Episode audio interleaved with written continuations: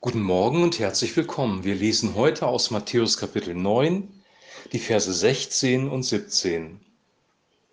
Niemand flickt ein altes Kleid mit einem Lappen von neuem Tuch. Denn der Lappen reißt doch wieder vom Kleid ab und der Riss wird ärger. Man füllt auch nicht neuen Wein in alte Schläuche, sonst zerreißen die Schläuche und der Wein wird verschüttet und die Schläuche verderben.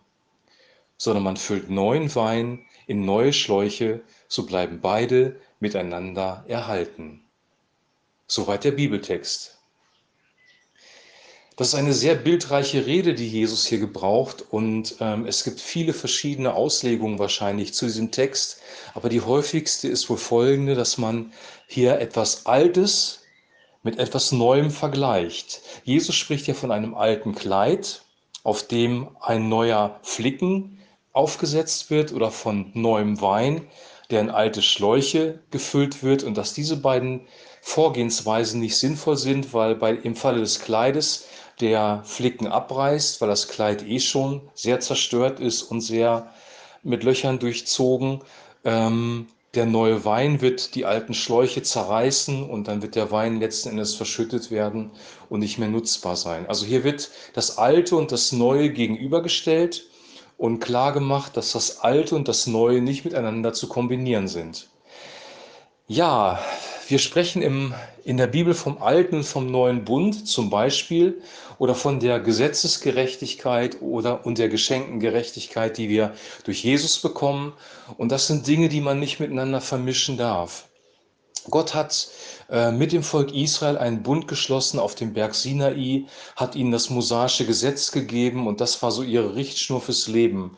Er hat allerdings mit uns, die wir an Jesus geglaubt haben, einen neuen Bund geschlossen. Er hat seinen Heiligen Geist in unser Herz gegeben und das ist was komplett anderes. Und äh, auf den Menschen bezogen bedeutet das Folgendes, wenn wir über die Veränderung des Menschen sprechen, wie wird der Mensch verändert, wie wird der Mensch zum Beispiel gerecht, weil ähm, wir sprechen in der Bibel auch von Kleidern der Gerechtigkeit. Wie wird ein Mensch gerecht? Wie wird er, kriegt er sein Leben mit Gott wieder in Ordnung? So, da gibt es zwei verschiedene Ansätze. Die eine Möglichkeit ist, ich arbeite mein altes Leben auf. Ich versuche, mich zu bessern. Ich versuche, mich selber zu erziehen. Ich versuche, unangenehme Eigenschaften abzulegen und neue Eigenschaften mir anzueignen.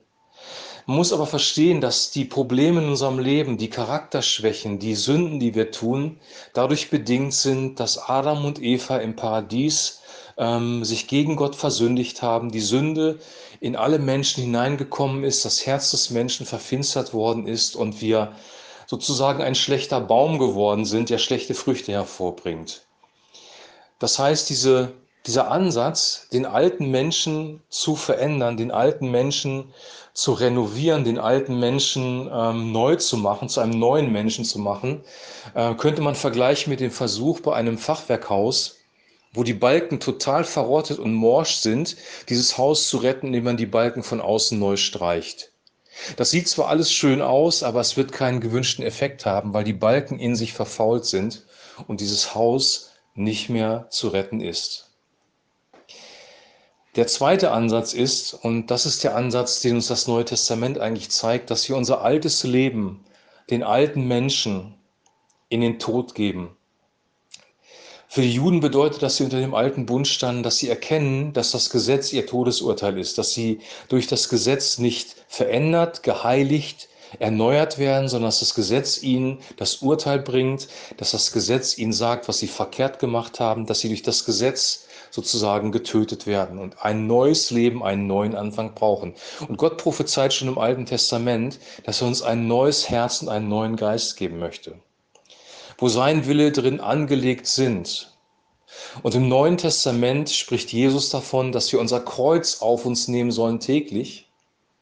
Der alte Mensch muss gekreuzigt werden. Unser altes Wesen geben wir in den Tod das symbolisieren wir auch in der Taufe. Wir, geben unser, wir sind mit Christus beerdigt, wir sind mit Christus gestorben, wir geben unser altes Leben in den Tod und wir bekommen eine neue Identität geschenkt von Gott selber durch den Heiligen Geist, den er in uns gibt.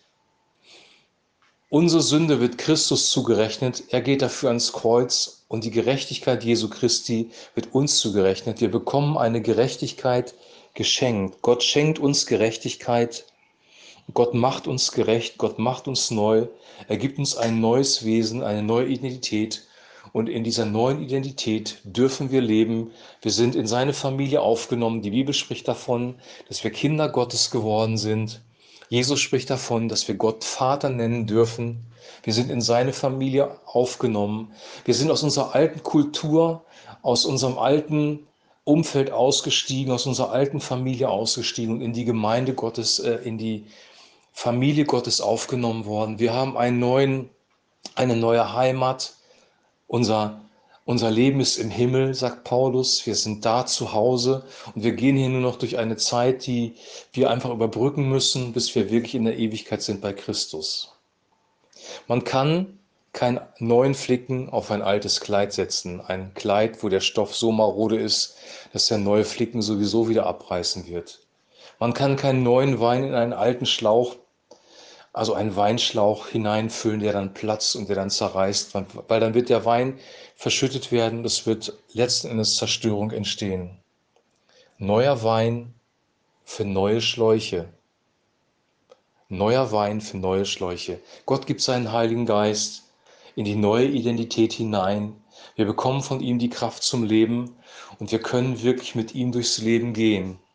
Und dann ist es kein Abmühen, dann hat es etwas damit zu tun, dass wir eine Beziehung zu ihm haben, dass wir von ihm die Kraft bekommen, dass wir von ihm verändert werden.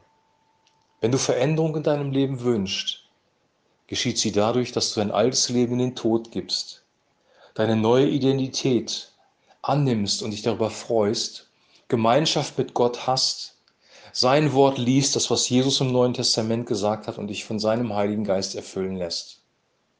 Die Gegenwart Gottes verändert alles. Christus in uns ist die Hoffnung der Herrlichkeit. Amen.